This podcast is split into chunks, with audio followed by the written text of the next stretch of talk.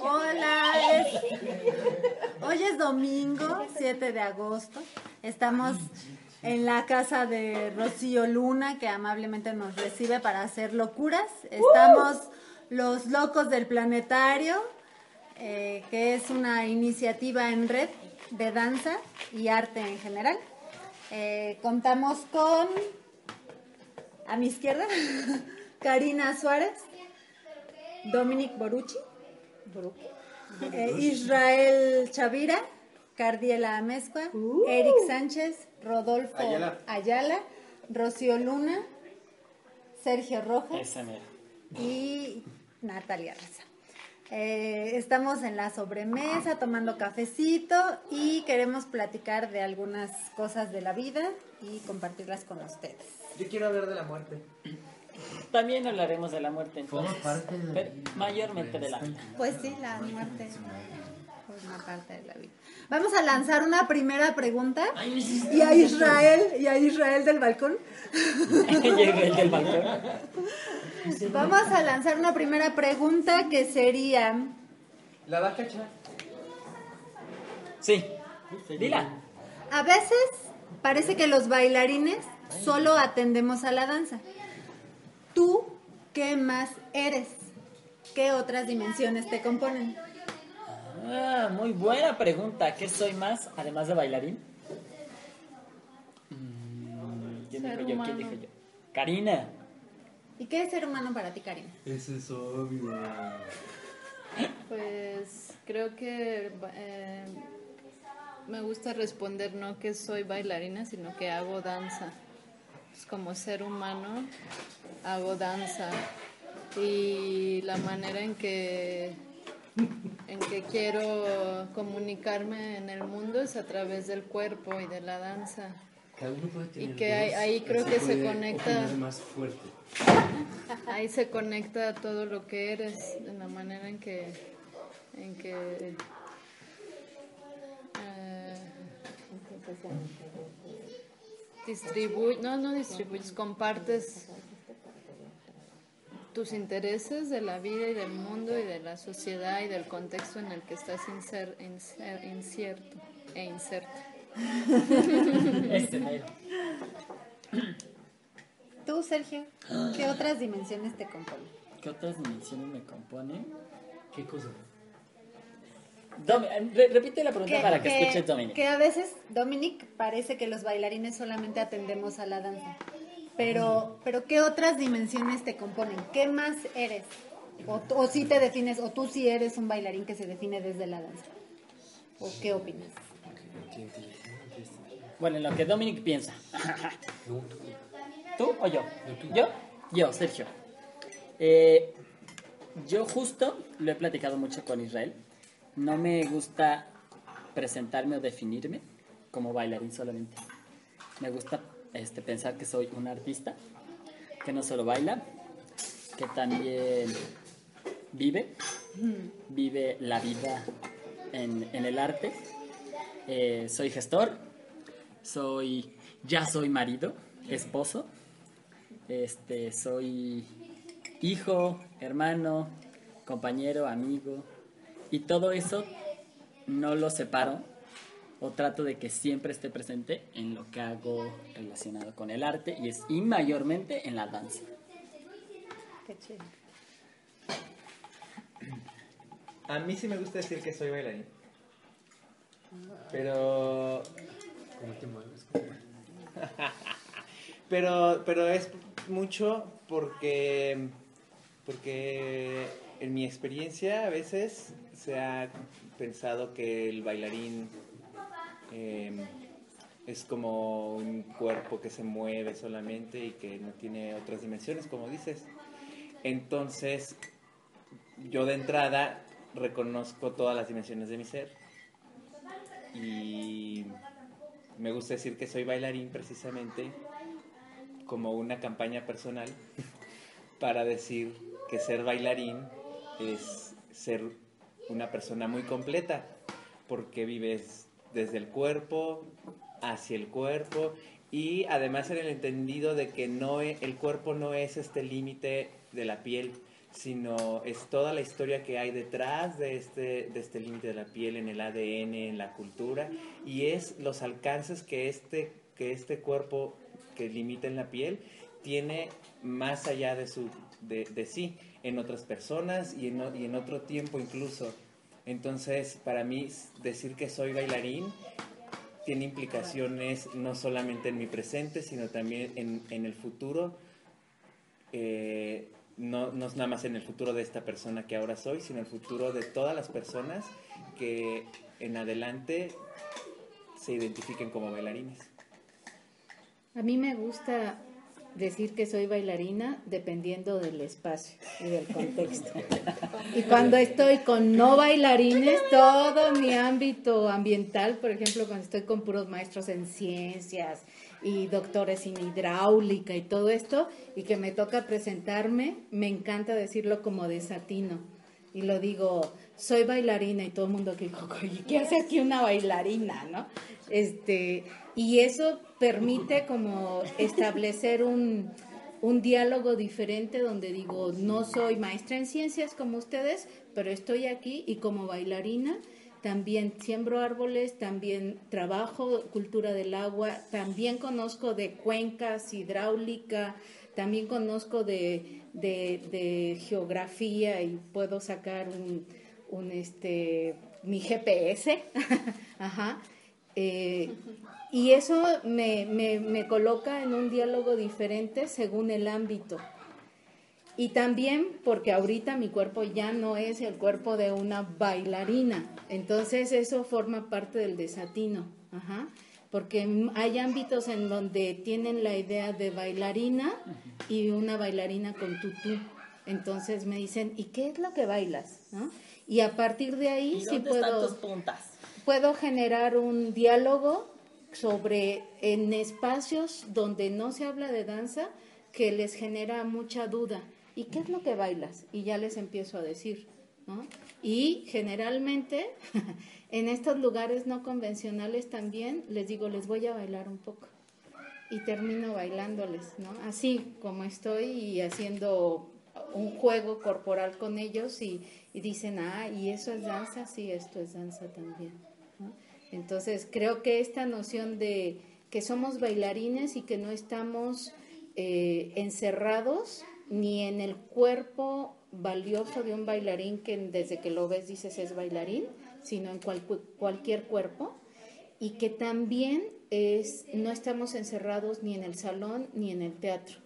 Y que cualquier ámbito donde estemos podemos decir yo aquí soy bailarina aunque esté en una en una convención de aves o en una convención de bosques o en una convención de cualquier otro tema y eso también creo que es como muy valioso porque eh, me asumo como, como esta identidad de este cuerpo que no solamente piensa, sino que también se mueve y también expresa a partir de eso, en cualquier ámbito, no solamente en el ámbito artístico y cultural.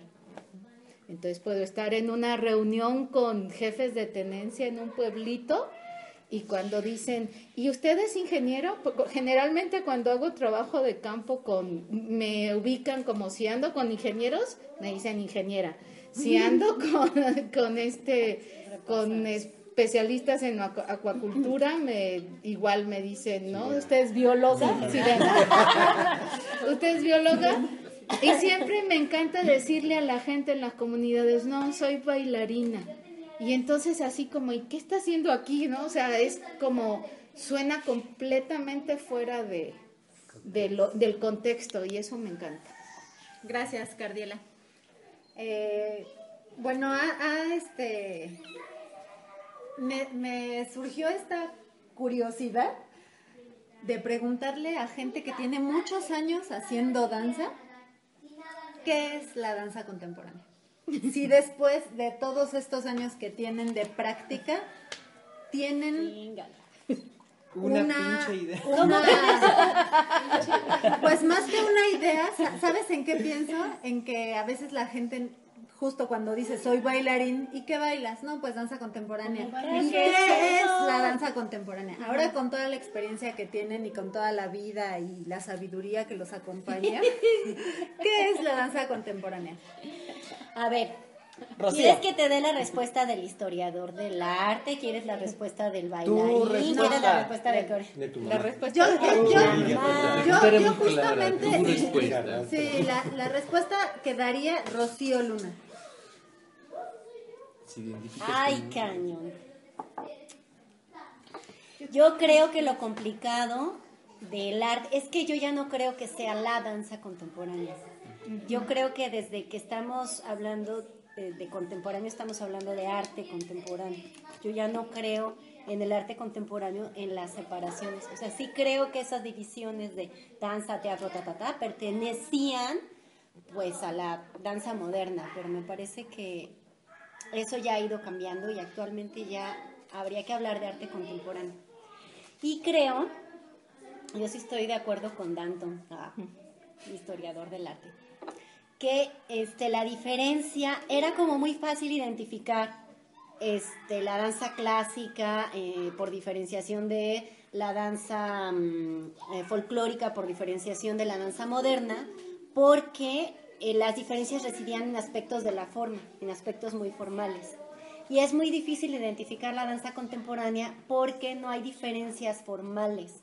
Tú puedes utilizar un lenguaje clásico, puedes utilizar un tutú, puedes utilizar bailar desnudo, lo que sea en el arte contemporáneo. Entonces la dificultad es que tienes que ir a observar la mentalidad del el creador. O sea, finalmente tú lo que ves es el proceso con el cual fue creado. O sea, vas a la mentalidad del creador y en la medida en que esa mentalidad es contemporánea, la obra de arte será contemporánea. Y entonces es difícil porque no es que sea de esta o esta manera. No hay una forma en el arte contemporáneo, sino hay una mentalidad contemporánea creadora. Ay. Y ahí voy yo, ahí voy yo de mi tiche. ¿Y cómo? ¿Cómo se descifra ¿Cómo? esa mentalidad? Pues a través de la forma. No, espera, espera, además de eso. ¿Cómo, Rocío, cómo le dirías justo a alguien? ¿Qué haces? O sea, ¿le, dirías todo esto a alguien? ¿A alguien, que no está cercano al arte? ¿O cómo le dirías a alguien eh, que no está cercano al arte Yo creo que lo por que eso haces? aburro a la gente. Ah. Quiere platicar. Porque sí le dice todo eso. Sí le dices todo eso. Por eso el ahora. taxista. No, no, no, sí, a mi abuelita. Por ejemplo, a tu abuelita. A mi abuelita sí le digo, pues es la danza que quiero hacer y no importa qué música use, qué vestuario o en dónde lo haga, es la danza que necesito hacer ahora. Ya. Eso le digo a mi abuelita. Y a mi abuelita no le gusta lo que hago también. Es que A pro- propósito. Dice que era más bonito cuando me ponía mi tutú. Gracias. Gracias, no me gustaba. Se, se nos van dos invitados. Eh, Y Gracias. dos calcetines. Yo tengo una posible respuesta. a ver, Israel. Sí, te oímos. Pues, eh, cuando uno se comunica con los demás, eh, regularmente lo haces de dos maneras. Expresas concreta y directamente lo que quieres expresar eh, para fines muy prácticos, o sea, con un objetivo concreto. O comunicas o, o tratas de compartir aquello que te ilusiona. Y entonces, cuando tú como, tratas de compartir aquello que te ilusiona, no puedes utilizar el mismo lenguaje que usas cuando quieres lograr un objetivo, cuando tienes una razón práctica. Entonces, la danza contemporánea se definiría un poquito, podría ser, de esta manera. Es a través del cuerpo, de la experiencia del cuerpo, es- estas ilusiones que compartes que son diferentes al uso del cuerpo o al manejo del cuerpo que utilizas para conseguir un fin, para me- co- como eh, utilitariamente, ¿no? Entonces caben muchas cosas ahí en ese otro, en esta otra forma de, de abordar el cuerpo.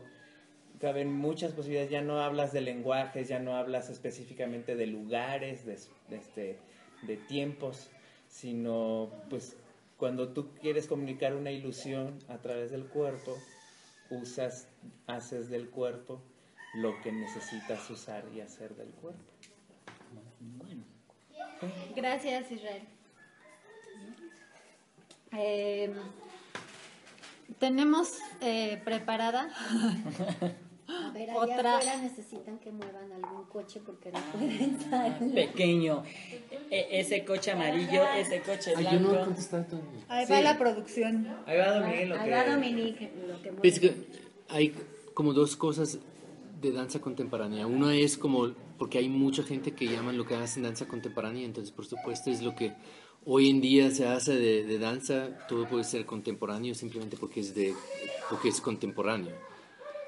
Porque Bueno, se es- hace ahora. porque se hace ahora, es una cosa. Pero a la vez sí hay algo donde yo diría que lo debería caracterizar la danza contemporánea en comparación de otra danza que se hace hoy en día, pero no tiene como realmente la este, esencia contemporánea que es que ya no es la forma que decide lo que se hace, sino es la forma se encuentra a través de lo que se quiere expresar y se crea nuevamente en, con cada cosa. Obviamente eso es muy difícil porque todos estamos como enculturados por una manera de movernos, ¿cierto? Pero por lo menos que el enfoque sea en estos matices de encontrar algo nuevo en la forma que solo de este modo puede expresar lo que está, el, el contenido. Es como el cambio del- del- de la forma al contenido para mí. Es lo contemporáneo. De acuerdo. Yo agregaría que, pues, que no podemos estar desligados al contexto en el que vivimos, como en la, en la sociedad en la que vivimos, en la geografía en la que vivimos. Y a lo mejor ahí incluso no es nada más la danza contemporánea en el mundo, sino que se hace en tal lugar, con tales personas, que sí va a influir necesariamente como tu contexto sociocultural, de dónde eres, de dó- dónde vives. No tiene que ser literal, pero yo creo que sí está implícito, implícito y que seamos conscientes de eso, además de, de todo lo que sucede actualmente en el mundo con esta información que tenemos acceso de todo no de todo, pero de muchas, muchas cosas, creo que tenemos que estar, o sea, que es una responsabilidad como artistas contemporáneos tomar en cuenta el contexto en el que vivimos y qué es lo que pasa alrededor de nosotros. ¿Y ahí tú cómo has hecho? Porque bueno, tenías un contexto, México, te vas a otro contexto, Alemania, ¿y qué pasa con tu danza? Digo, porque tú lo has vivido. Pues claro, me influye donde vivo ahora y las cosas que se hacen ahí, ¿no? También, pero a lo mejor yo siento que, que han entrado a mí como, se han canalizado y cosas que veo y que aprecio, pero hay cosas con las que no estoy de acuerdo, entonces no las tengo por qué hacer así, ¿no? Por ejemplo, en, la maestría de coreografía con los maestros había mucho como, co- como una crítica hacia mi trabajo era es que es muy dramático, ¿no? Como impregnar ahí. Creo que así lo he visto. Pues defender como lo que yo, yo sigo creyendo que, que puedo transmitir a través del cuerpo y de la emoción. Pues ese de la, es como muy de moda, muy- es como, en Alemania bailan de una manera, en Estados Unidos de otra manera, entonces como, y luego ya es, es difícil de ver otras cosas sin juzgarlas porque no cumplen como estos estándares. Sí. Es que siempre que hablamos de contexto, ah, yo me pregunto cómo es realmente no hacer de acuerdo al contexto. O sea, el contexto de cada persona no solamente incluye aquellos elementos espaciotemporales que, que pretendemos como reales y que, lo son, y que son reales para todos, sino que es los espacios también imaginativos de cada persona, construcciones que, que se hacen en, en el interior de cada persona, o sea, y que solo podría yo darle un, como una categoría de, de real o no real, objetivo o no objetivo, en una comparación que terminará siempre siendo arbitraria. Cuando yo estoy con mis alumnos, por ejemplo, y ellos tienen unas ganas de bailar y de moverse de X manera, no puedo decir que, que no lo están haciendo de acuerdo a su contexto, si están tratando de moverse como tratando de emplear lenguaje clásico, moderno, no sé, como le queramos llamar, y decir, no, es que eso no, no es- no queda con tu contexto, porque ese es su contexto de ilusiones, de, de- de- de mundos imaginarios. Entonces es ahí donde yo, donde yo, donde yo siempre encuentro así una, como una ruptura de, de mi, de incluso mi forma de, de pensar y concebir la danza, ¿no? Y preguntarme, ¿ese es su contexto? O, o, o no, o sea, no sé. Es que yo creo que tiene que ver con las necesidades creadas. Y los bailarines estamos, al menos en México, educados todavía para creer que necesitamos cubrir ciertos este, parámetros que no son ni siquiera culturales nuestros, ¿no? Sino que han sido aprendidos de otras culturas, eh, que, viene desde el ballet, ¿no? Como esta idea de que para ser bailarín, pues necesitas estudiar una carrera de bailarín, ¿no? Eh, de hecho, existe mucho todavía esta idea de que para ser bailarín necesitas empezar joven, ¿no? Y si no empezaste joven, pues ya las llevas de perder, ¿no? Y, y este mito Solo también... joven, ser joven. ¿O qué tipo Claro, de ser joven. ¿o qué tipo de cuerpo, no? Ajá, el tipo de cuerpo, eh, la formación que debiste haber recibido o que tienes que estar recibiendo, ¿no? De, de- o sea, mucha gente todavía dice que hace falta el ballet, ¿no?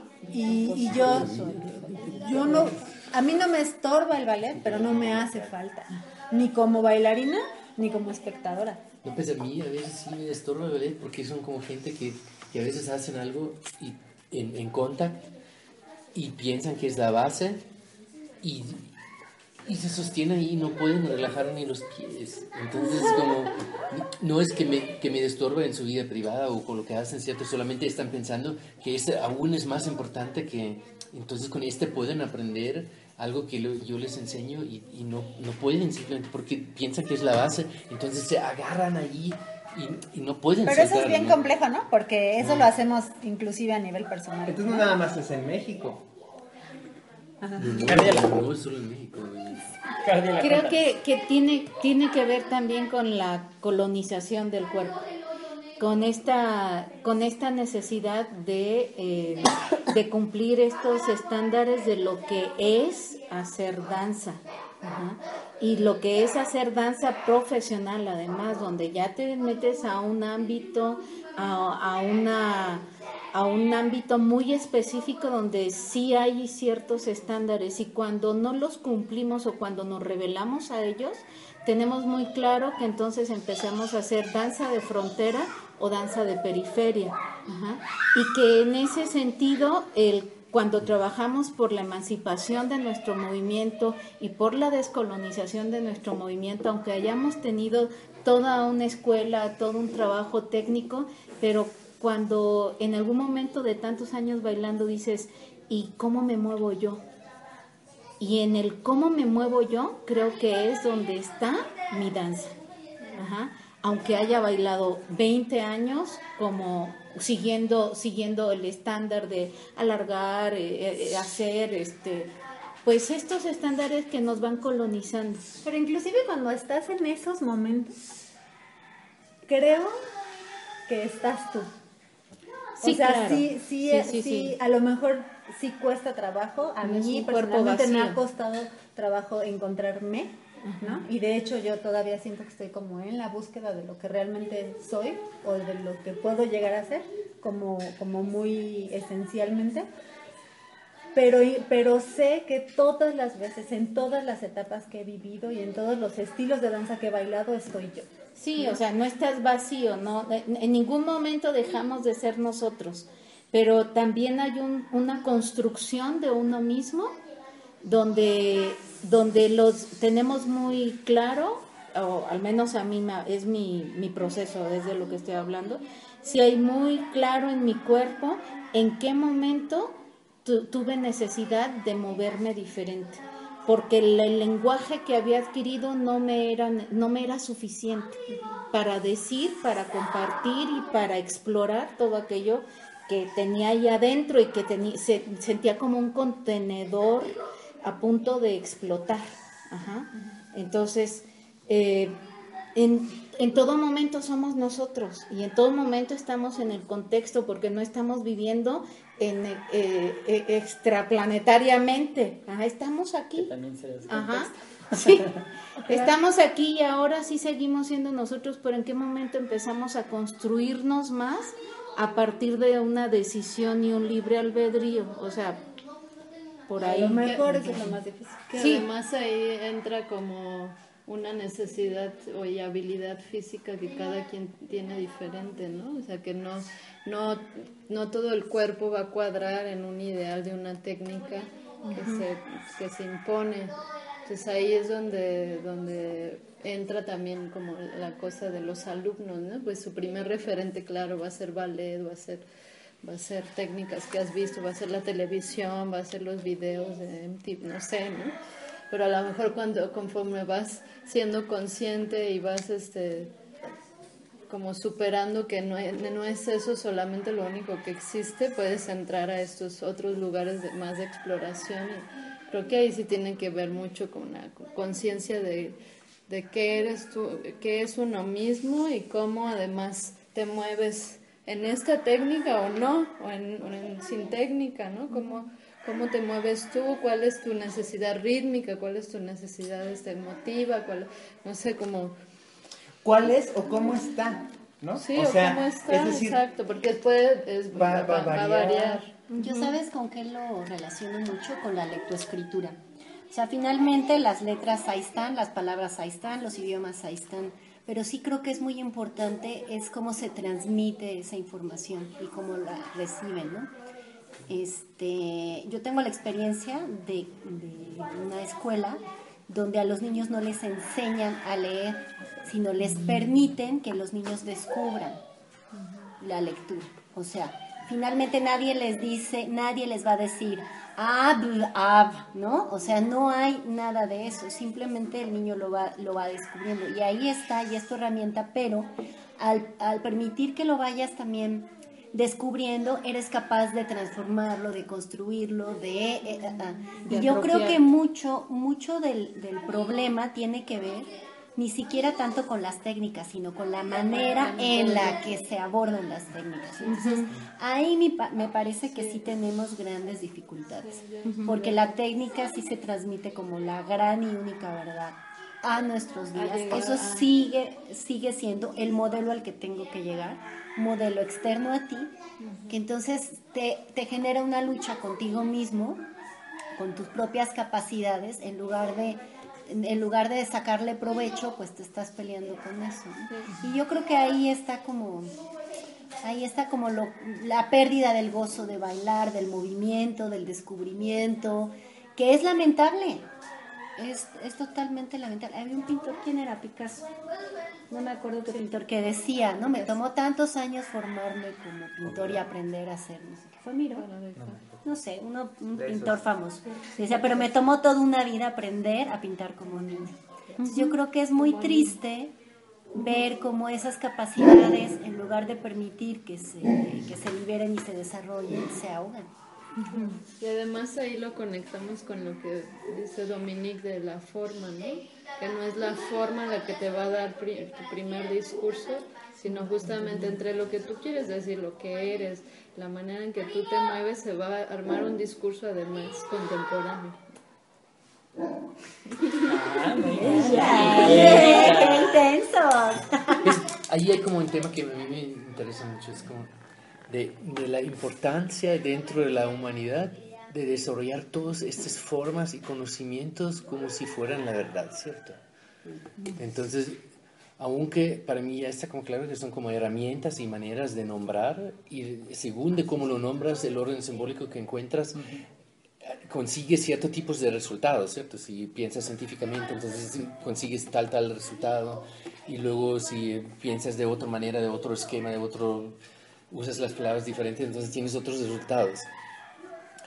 Pero bueno, ya me voy, estoy como perdiendo, pero me, em, justo este, este punto la humanidad en algún momento parece que necesitaba como definir todo muy en detalle como si fuera separado, que eso es ciencia, eso es filosofía, esto es espiritualidad, esto es religión, y entonces como fragmentarlo todo.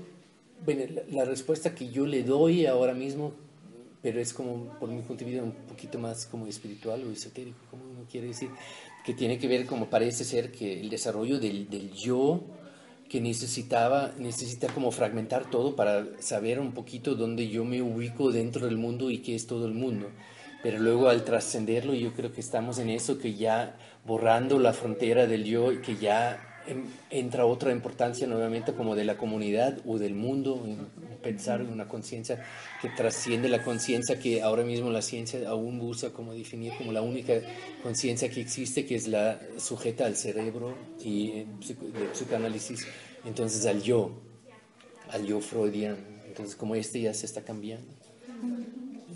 Yo un poco por eso pensaba que a mí no me estorba la técnica, porque creo que justo es un lugar por el que tenía que transitar y que cuando veo a otros ahí me ayuda otra vez a situarme y a hacerme estas preguntas de en dónde estoy, ¿no? ¿Qué tan este, rebasada, ¿no? Tengo esta etapa, o qué tanto sigo en esa etapa.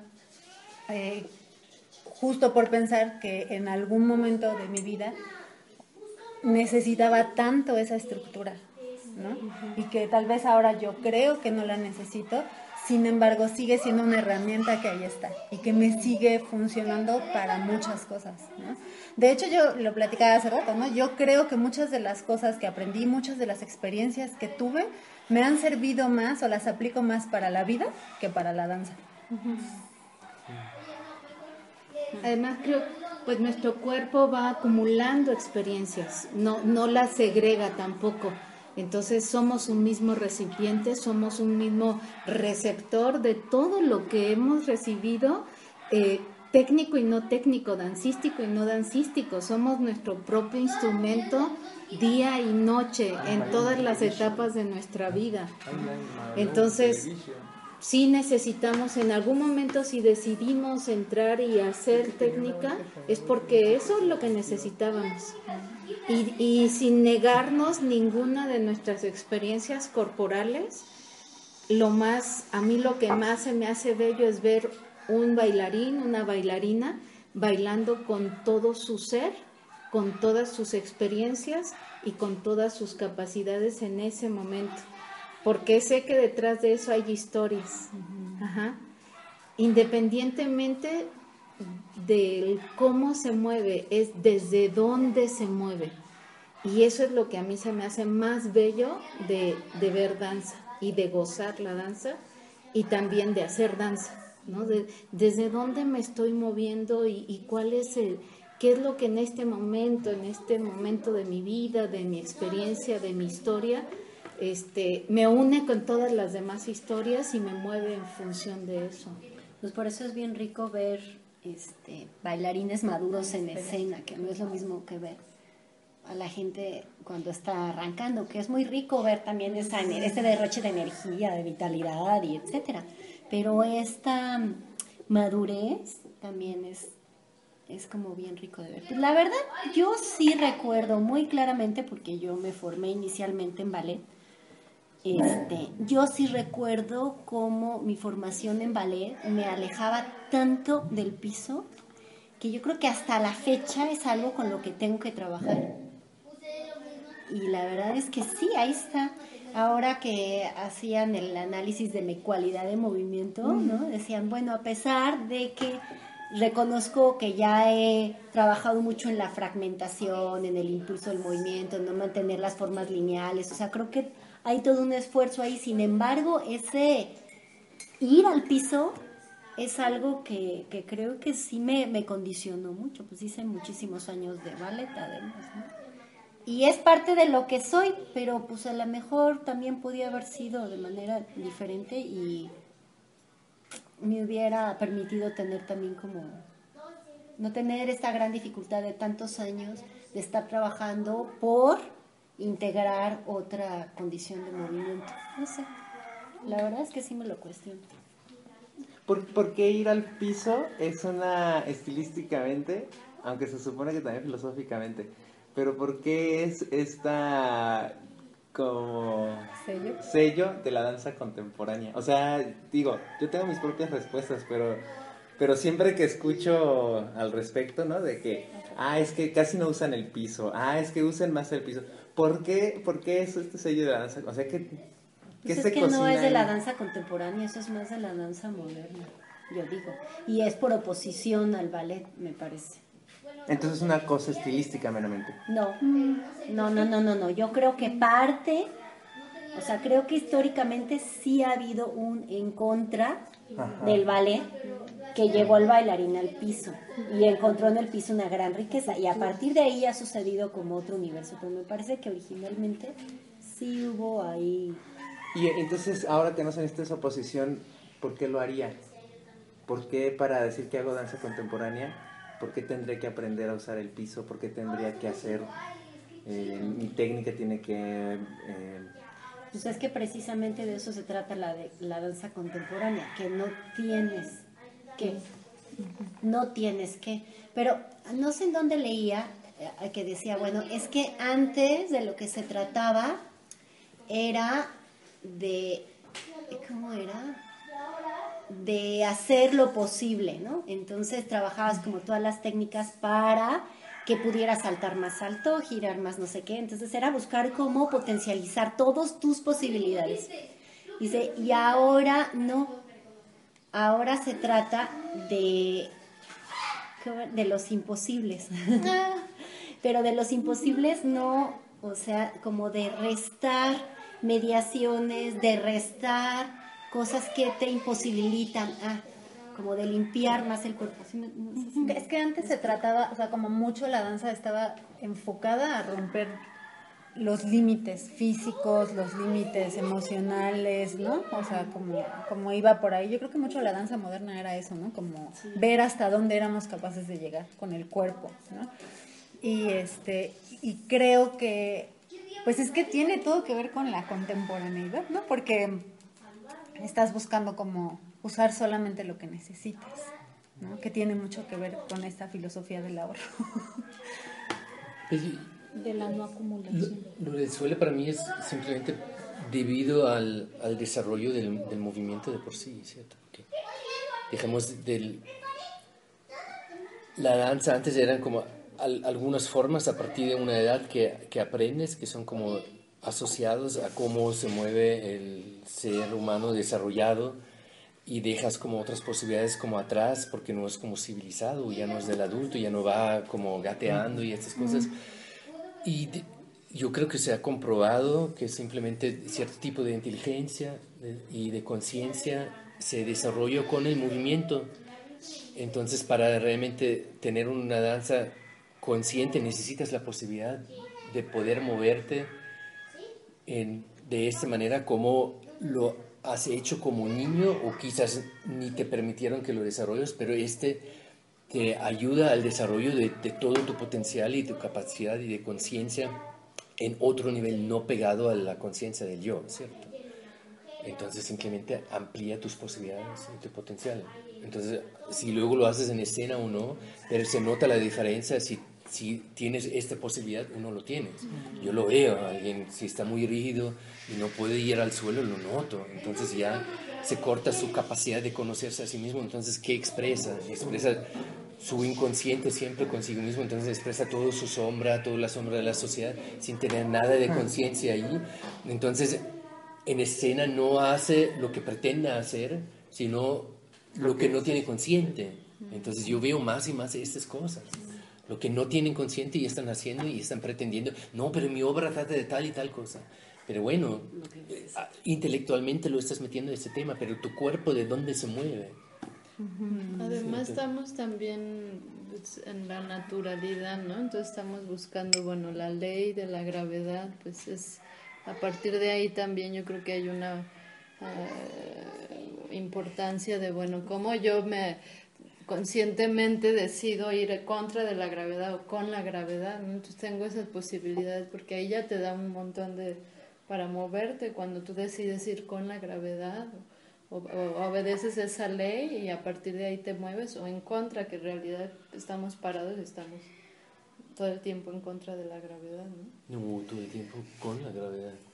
Es porque yo no tengo que trabajar para estar aquí. estar- Porque ya, ya lo... Es ya lo- ya- de la ya- vida, claro. Sí, pero ya lo hiciste a partir de que te hiciste bebé y formaste tus músculos, y pero al principio no, estamos este con la gravedad y luego vas haciendo como, no contra, pero sí opones a la gravedad, estás oponiendo a la gravedad, porque si no estaríamos, nos dejamos ir y estamos en el piso. Sí, la musculatura sí, pero lo que la mayoría de lo que haces no tienes que trabajártelo. Si el, el bebé ya muy temprano, Sí, pues como sí. ya a partir de un momento se puede como sentar y está como todo sin nada de fuerza, a veces se cae. Entonces, luego lo aprendemos mucho más de sostener, ¿no es cierto? Y trabajamos con un tono mucho demasiado alto. Que pero ahí es- la fuerza de estar erguido es, es el regalo de la vida, ¿cierto? La fuerza de los huesos que no usamos. Eso es porque estamos todos en esta lucha. Es que se supone que el centro de gravedad dentro de nosotros actúa en ascendente y girando. O sea, nosotros adentro de nuestro cuerpo, Estamos nuestro centro de oscilando. gravedad está todo el tiempo así. Por eso estamos cerquitos. O sea, por eso Pues somos sí, verticales. Porque la Tierra está girando sobre su propio eje, entonces está empujando hacia afuera, hacia afuera, hacia afuera. Si tú giras algo, les... Centrífugo y Se Sí, mantiene es- como la sí. lavadora. Entonces, en realidad, entre más tranquilo estás, más fácil te, te vas a parar porque dejas que la, que la Tierra te Empuje. te empuje, a, te empuje a donde la Tierra te Sí, quiere. La Tierra te expulsa, te la regala la vida, la Ajá. tridimensionalidad. Lo que te, man- lo que te mantiene en la Tierra es el, es el trabajo de los, de los demás planetas que también están haciendo esa fuerza hacia afuera y que te empujan de regreso a la Tierra. La, la cuestión también es que estamos todos sometidos a las leyes naturales. ¿no? Y, y ese... Sometidos, pues participando. ¿eh? Participando, bueno, sí, sometidos no de sometimiento, sino todos, eh, todos necesitamos estar conscientes, conozcas o no las leyes, las, tu cuerpo las, tu cuerpo va asimilando, por eso vamos aprendiendo a, a- a movernos según nuestros, nuestros, nuestra etapa de desarrollo, ¿no?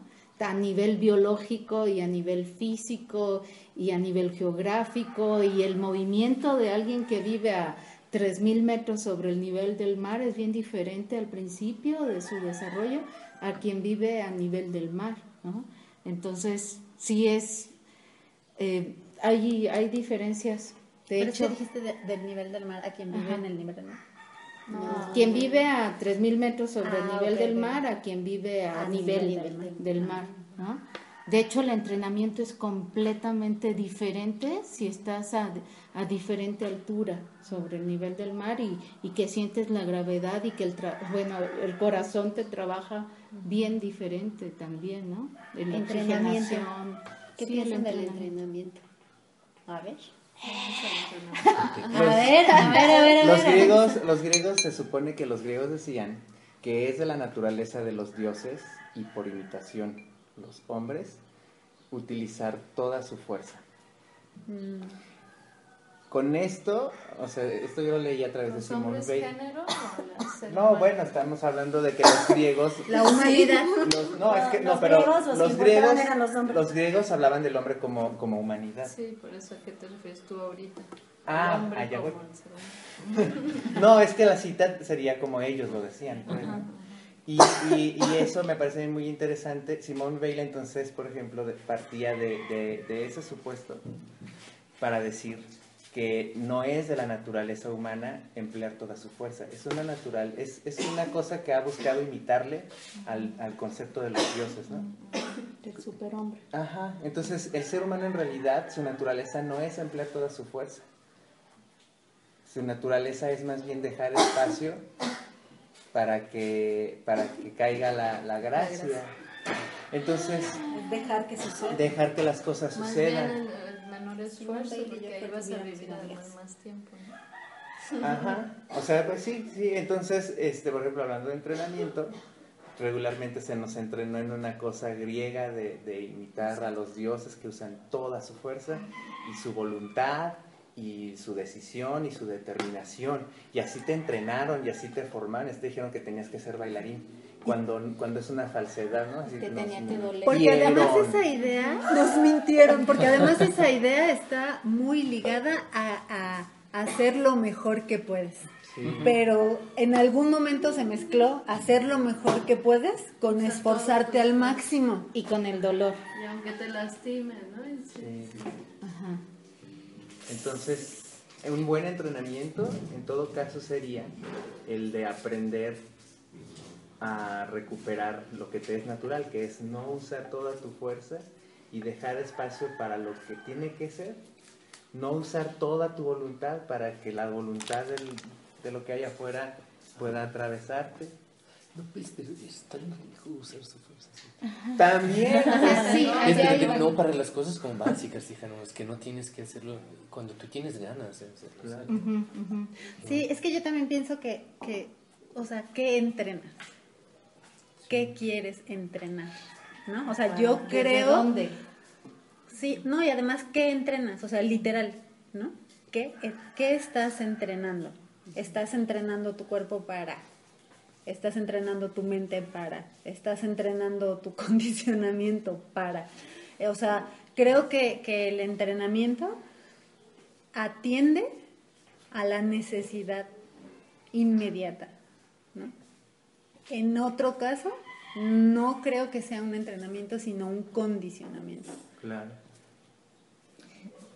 A mí, ahorita en esta etapa de mi vida, estoy trabajando muy fuerte a nivel interno para no estar siempre esforzándome por hacer las cosas. Es decir, toda mi vida entendí que tenía que hacer un esfuerzo y un sobreesfuerzo para, para hacer lo que yo quiero hacer y lo que yo quiero ser.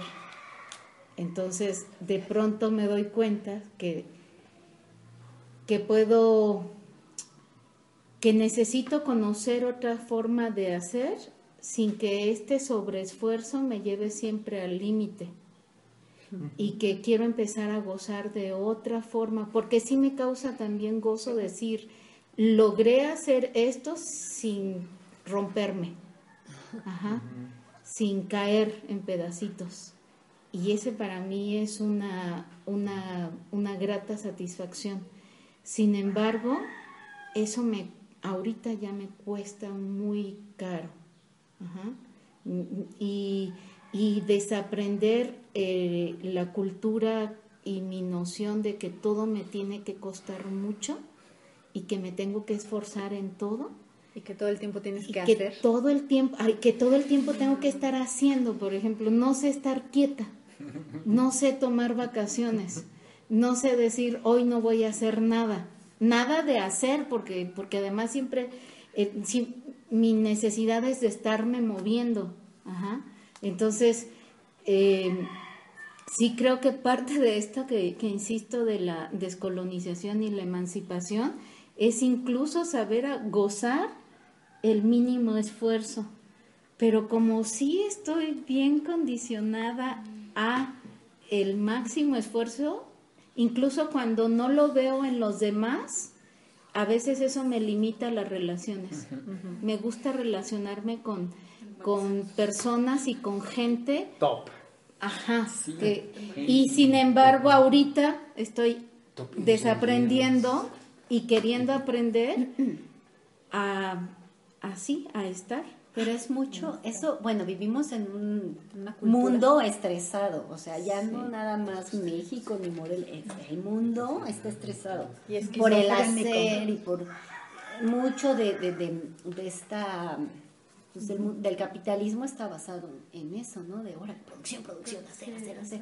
Pero además yo sí creo que dentro de eso, para los bailarines, está dejando de ser, pero mucho tiempo era necesario estar al máximo, de manera permanente. O sea, era como duro, duro, porque además si no nadie te volteaba a ver, ¿no? Además. En serio, o sea, era así, de llama la atención del público, ¿no? Entonces creo que eso ya ha cambiado y que ahora estas cuestiones como, como la fragilidad, no la fragilidad como debilidad, sino como vulnerabilidad, Vulnerabilidad.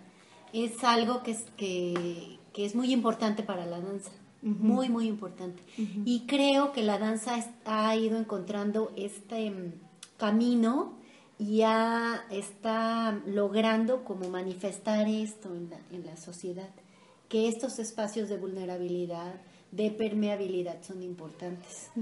Entonces, pues, ten- o sea, realmente, y yo me pongo a pensar, o sea, ahorita mis 40 años no tiene nada que ver lo que pretendo o lo- la manera en com- como trabajo con mi cuerpo y con mi movimiento a lo que sucedía hace 20 años. Tiene que ver con todo un cambio en el mundo de la danza y con toda una madurez también conmigo. Gerardo, mi este, marido, dice, no, es que sí es cierto, las cuarentonas están bien chidas. sí, pero ¿por qué? ¿Por qué? Porque ya no te importa lo que dice el otro, ya no te importa tanto la mirada del otro, ya no te importa este eh, la presión, la presión externa, ya se vuelve mucho más importante tu ímpetu, tu impulso personal, etcétera, etcétera. Entonces también la danza en esta edad se construye diferente. Sí, el, el desde dónde. Sí. Bueno, yo a partir de ahí preguntaría en este hacer entre el resultado y el proceso, ¿dirías que alguno de los dos es más importante en tu vida? El resultado y el proceso. Entre el, entre el proceso y el resultado, ¿cuál de los dos? Si alguno de los dos es más importante en tu vida. Pues claro. Para mí el proceso. Claro, es que, o sea, el resultado normal, regularmente el resultado lo estás viviendo como una proyección a futuro o como un efecto del pasado y uno vive en el presente, entonces en el presente está el proceso, incluso de constru de estar viviendo el resultado, ¿no? Entonces me parece que es bastante estúpido vivir pensando en el resultado.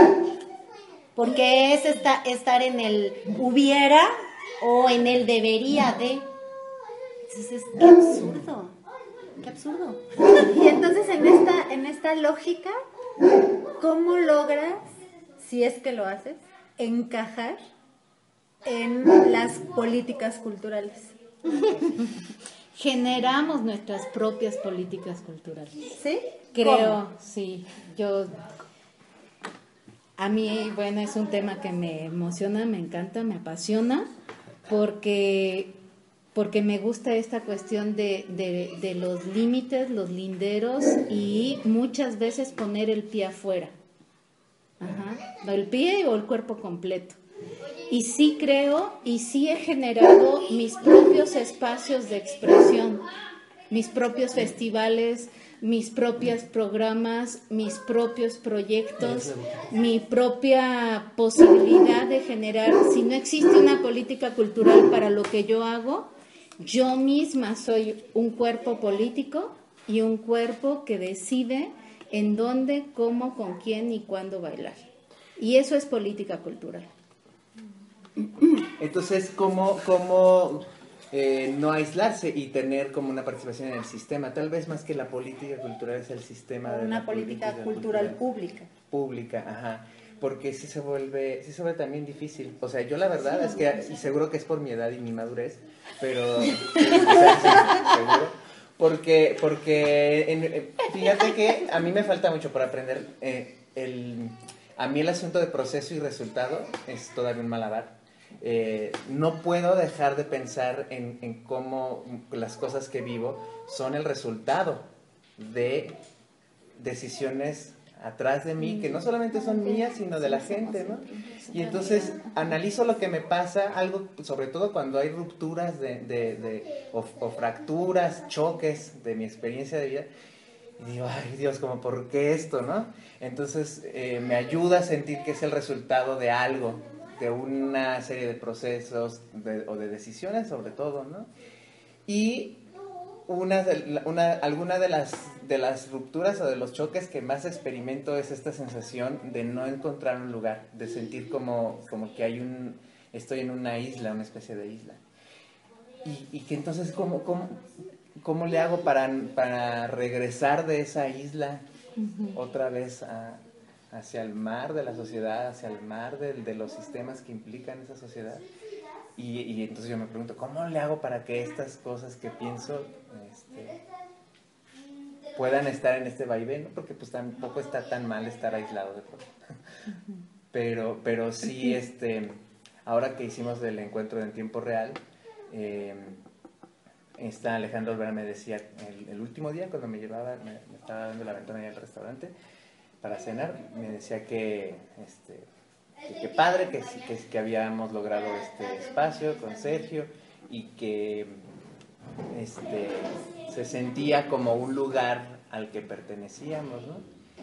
Y yo le dije, ay, guau, es que para mí está bien fuerte porque yo muchos años he vivido con la sensación de que no quepo, eh, que no tengo lugar, que, que estoy así como, como, como extranjero en todos lados, no soy lo suficientemente intenso para estar con cierto grupo de gente, no soy lo suficientemente superficial, no soy lo suficientemente pop, rock, contempo, release, Conceptual. conceptual, hippie, intelectual, no soy Gay. nunca lo suficientemente gay, nunca soy lo... Nunca, nunca. Y a veces está chido porque eso me ayuda a decir, ay, pues como, como nunca lleva al estándar, pues hago lo que... Pero otras veces sí siento que hay una, hay una barrera ahí y que, y que entonces este, está, está cañón. Pero ahí es donde las islas se juntan. Ahí es donde las islas se juntan, creo. O más bien es, es que a veces lo vemos como la posibilidad, o sea, entrar al sistema o estar dentro de las políticas culturales que ofrece el sistema como la única posibilidad, ¿no? Entonces es ahí donde a lo mejor nos atoramos. Yo creo que si siempre lo viéramos como una posibilidad tener una beca, como una posibilidad tener una residencia de todas las que podemos generar, como dice Cardiel, a lo mejor pues nos, nos relajamos más de que pues, cuando no pertenecemos, ¿no? Porque a veces puedes pertenecer y a veces no, también depende de qué estés haciendo. Y la otra parte que quería, este, ¿qué estaba diciendo? ent- No, Ah, sí, del proceso y el, y el resultado. y el resultado. Yo también creo que pues no hay que, otra vez estamos separando, ¿no? O sea, toda nuestra vida, toda nuestra experiencia, todo es parte del proceso para crear algo. Y sí creo que si generamos una obra que vamos a compartir con el otro, también tiene muchísima importancia cómo vas a construir todo para dar al otro, para comunicar al otro ese es un resultado, es un símbolo que generamos y lo bonito es que es único, ¿no? Que depende de todo tu proceso de tu vida, en la danza, en, en la calle, en la casa, en el museo, en el viajar, en el avión, no sé, todo es parte de un proceso que tú vas a empezar a decidir y escoger en este camino para este producto, esta obra, ¿qué, qué de ahí me significa y lo voy a tomar para simbolizar algo que además voy a compartir con el otro. Entonces creo que sí está bueno otra vez no separar lo que, que es más importante o no, sino depende si quieres llegar a un producto, a veces quieres solo estar en un proceso y eso es súper valioso, ¿no? Pues sí, más bien tiene que ver con la noción de proceso y la noción de resultado. Porque la verdad es que sí, si piensas tú en resultado como algo acabado, como algo cerrado, ¿no? Y este, y realmente la, la, o sea, si no está la posibilidad de transformación y de cambio, yo creo que eso sí lo cambió mucho la fenomenología. O sea, cuando surgió la fenomenología como disciplina y dijo, es que somos cuerpo y es que espérate, todo se vive a través de la experiencia, etcétera, etcétera. O sea, hay un cambio sustancial y entonces sí me parece que todo se vuelve proceso. Y a lo mejor la noción de resultado te permite como hacer ciertos cortes para el análisis, para, para, cier- para ciertas cosas, ¿no?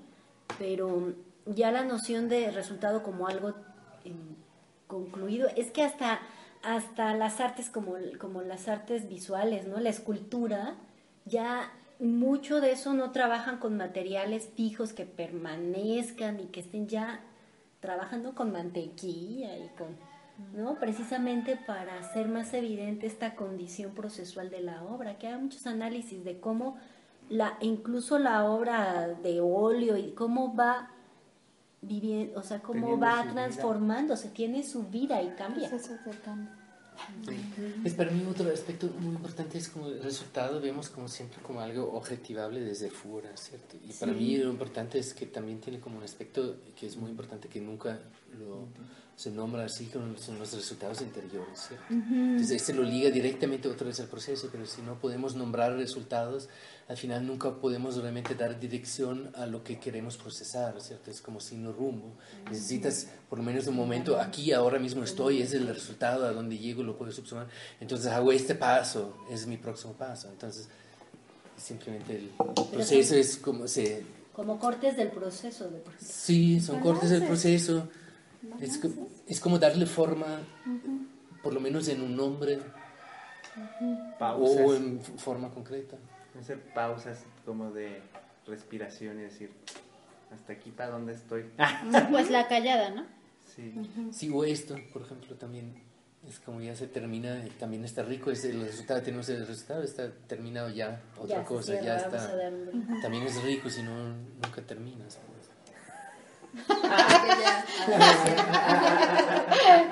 Yo quiero hacer No, no, síganle. Yo no. Una última pregunta o solicitud acerca de, de esta iniciativa de los locos del planetario. Que más o menos se está dibujando, ¿no? Apenas. Eh, y creo que para nosotros sería como muy valioso tener comentarios, observaciones, chistes, dibujos. De los, ah, yo nunca los he visto, es como, como dentro de este contexto de los locos. Este es el contexto de los locos. Esto, Sí. ah, pues normal entonces. no somos locos. Somos normales. Pues no, yo los veo como que están en una búsqueda de puntos de encaje entre las individualidades y también los veo como encontrando a lo mejor cómo va a ser su proceso de estar juntos, de crear juntos, de crear obra o no, como que o sea, es lo que percibo de afuera que todavía no está claro, sino están como en, justo en cuestionamiento de, de cómo van a trabajar, qué se va a hacer, cuáles tienen, si tienen metas así concretas de tener funciones o no, o terminar una obra o no, si siempre van a trabajar en colectivo, alguien los va a dirigir o no, o quieren invitar a gente para ser parte de su proceso, para darles entrenamiento, para hacer coreografía, no sé, como, como, como en laboratorio.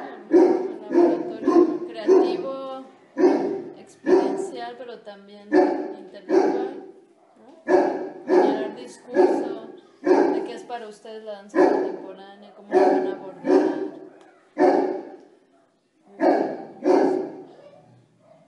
APA decidió Gracias, Karina. su opinión. Tú, Sergio, si pudieras decir algo de los locos del planetario, ¿qué dirías?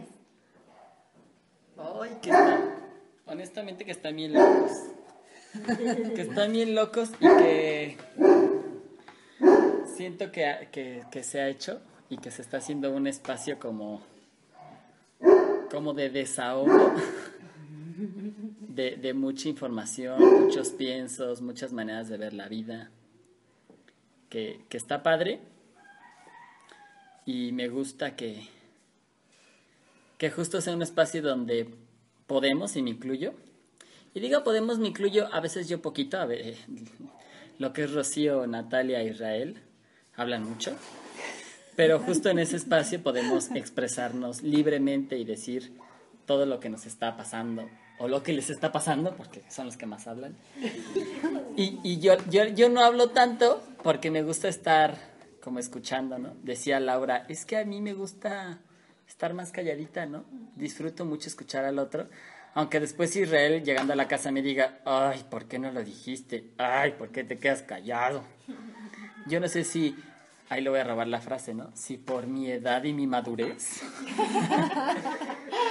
tarde un poquito en, en- en- en, híjole, ¿y, y por qué pensaron por ahí? ¿Yo qué pensaría? O, o- o a lo mejor est- este silencio amplio en, en, algún, en algunas en algunos días, en algunas pláticas, es justo porque trato de entenderlos primero, ¿no?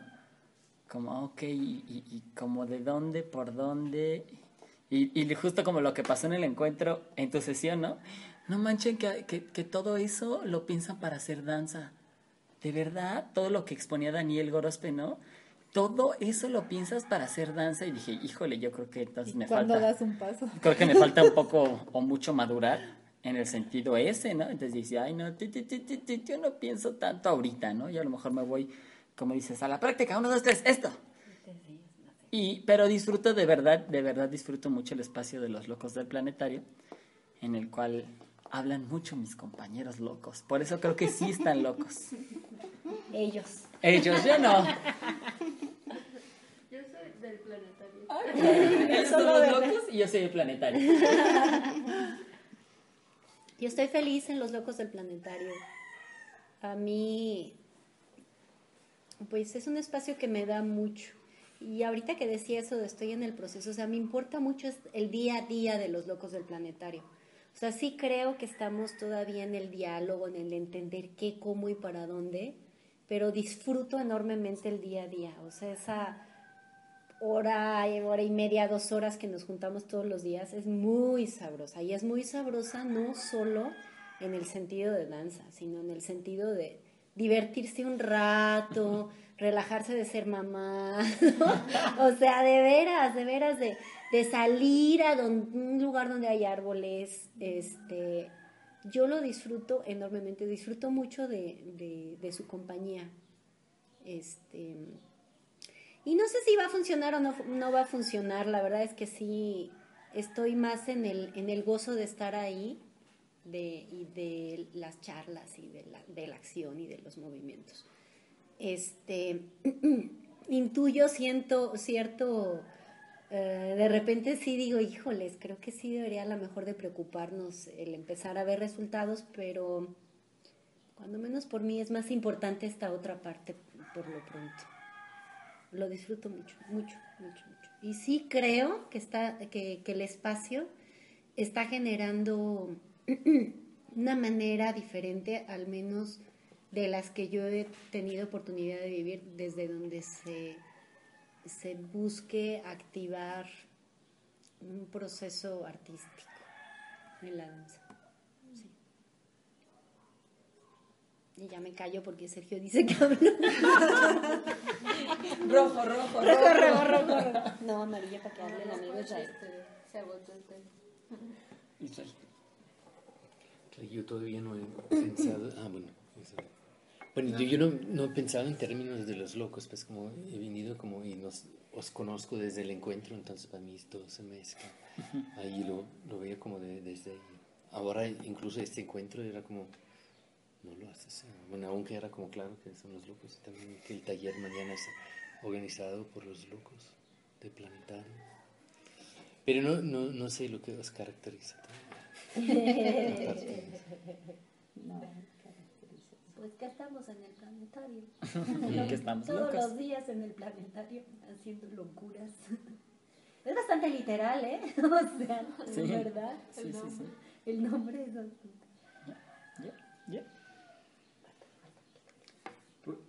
Pues yo algo que extrañaba de... No, más bien. Algo que me, que me entristeció mucho cuando se deshizo el colectivo Bailarines Invitados fue... Ya no existen en la vida. Eh, lo que más me entriste- entristeció fue que ya no iba a estar en este lugar en el que llegábamos a platicar de la vida y de lo que pensábamos, de, de la vida, o sea, y a veces de la danza, y donde accidentalmente entonces empezábamos a generar una obra y accidentalmente ensayábamos, o sea, aunque se supone que nos reuníamos en el horario fijo para ensayar y hacer obra, parecía que más bien el accidente era la obra, lo más importante era llegar a platicar lo que habíamos soñado, lo que nos había pasado el día anterior o los días anteriores habían pasado días que no nos habíamos visto. Y este eso es lo que yo lo que más me había dolido entonces este pues como que cuando se dio esto de los locos del planetario es como sentir que que no era, eso no era, no era un sueño, una cosa que sucedió y que ya accidentalmente, sino que es una cosa que, que, que me parece que es desde donde me gusta hacer danza. O sea, yo me doy cuenta con los locos del planetario que esta es la forma en la que yo quiero hacer danza. Y no quiero hacerla de otra forma. Y no quiero encerrarme en un salón a, gan- a generar un proyecto y cumplir un objetivo.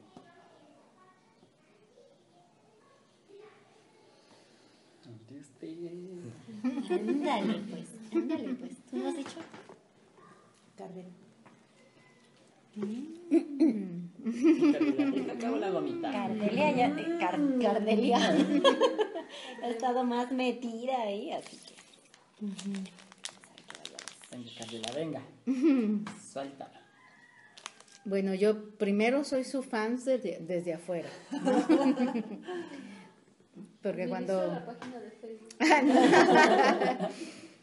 Pues cuando lo- los, los vi bailar en el, en el Día Internacional de la Danza fue que nos vimos, Mutuamente.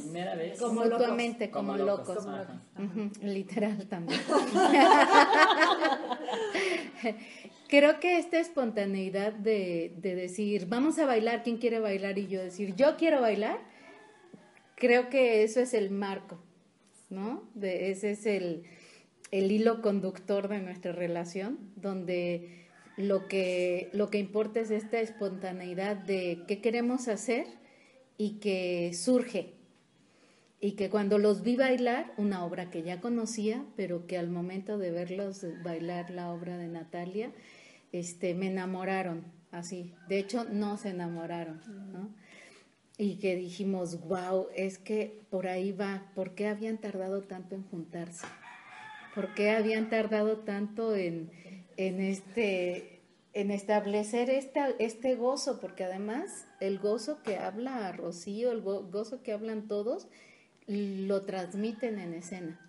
Y no como un resultado ni como un producto. Sí se siente como un gozo continuado de algo que se viene gozando.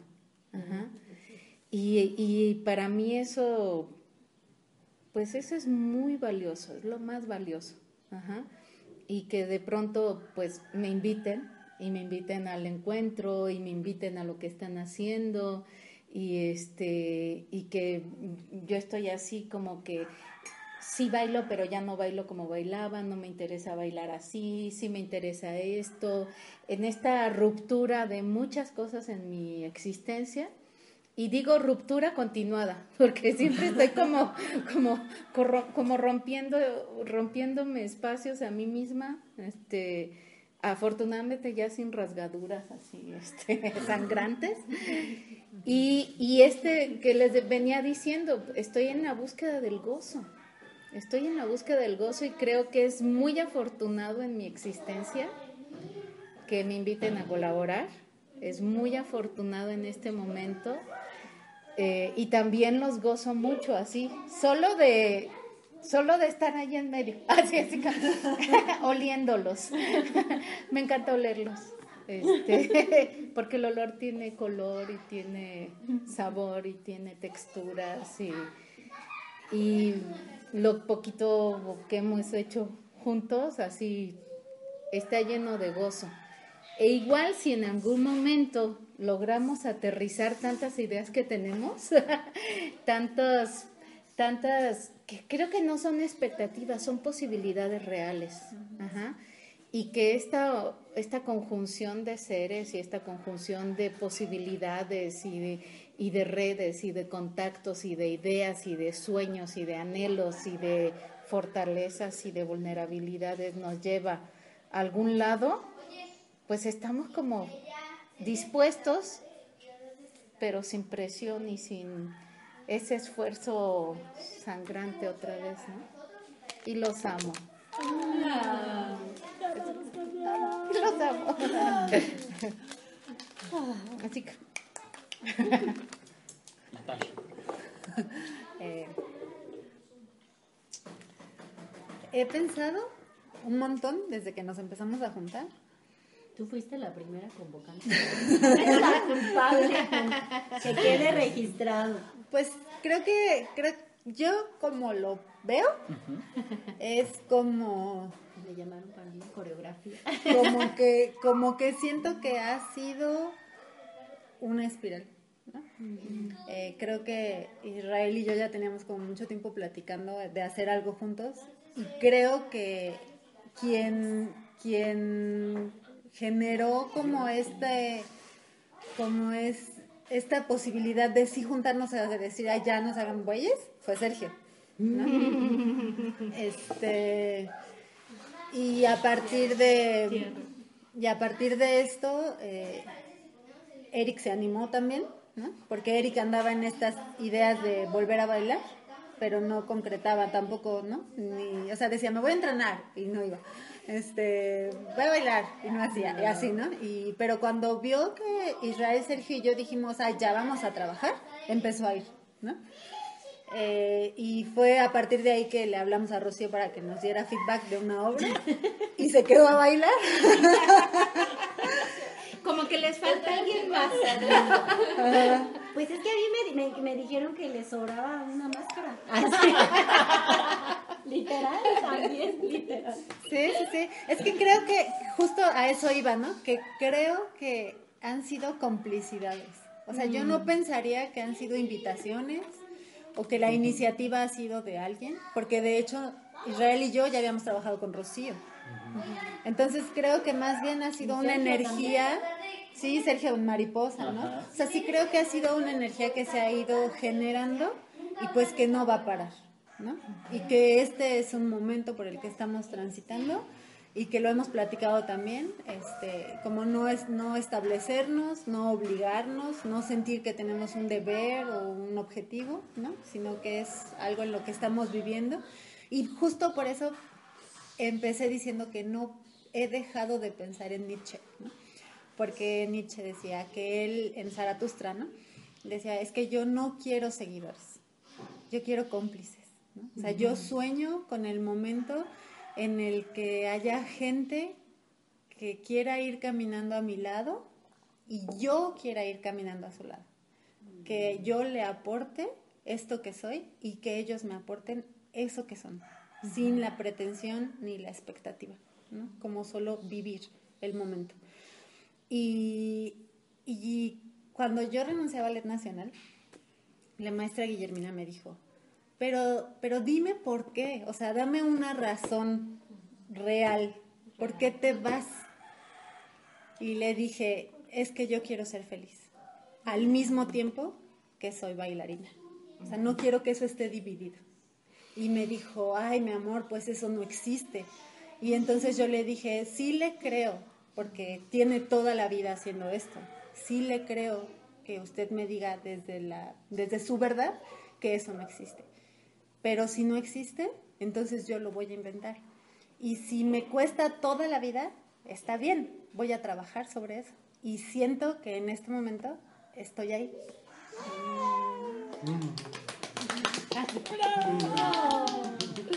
Ya le puedes escribir. ya me puedes escribir al- Ya se murió. Yo sé. Lo depositas Se murió ahí. antes de enterarse que estaba equivocada. Que sí se puede ser feliz y bailar.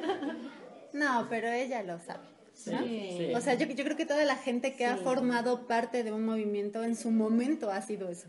O sea, esa, la búsqueda de mucha gente ha sido justamente eso, ¿no? O sea, ser feliz, ser aceptado, este, aportar, que los demás le aporten. Y yo creo que la maestra Guillermina, como muchos otros, tuvieron un equipo creativo chingoncísimo de, de conocimiento de pares. También crearon su propia realidad. Que no existía antes de que no existía, claro, y que luego de repente se vuelve paradigma y convencionalismo, ¿no? Pero de que lo vivieron, yo creo que lo vivieron. Y está también apoyado en, en el paradigma de cultura en general, que es como no está separado del resto. Eso es lo que era posible en este entonces. Exactamente. Ahora ya hacemos otros pasos. Sí. Podcast de dos horas, chicos. Ay, hijos de la chingada, ¿cómo hablan?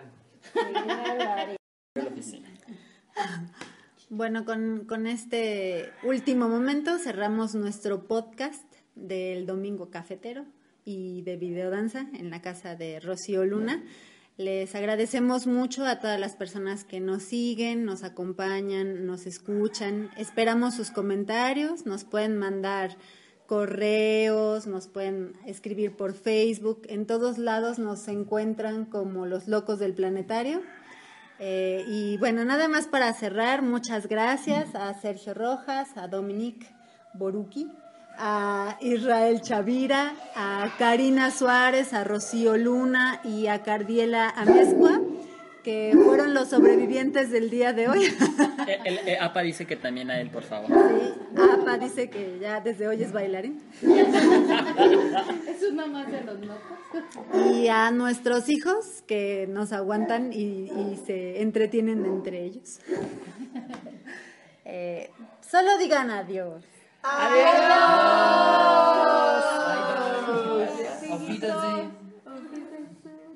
Que te frían también. Que te frían también. Ah, que te dio frío.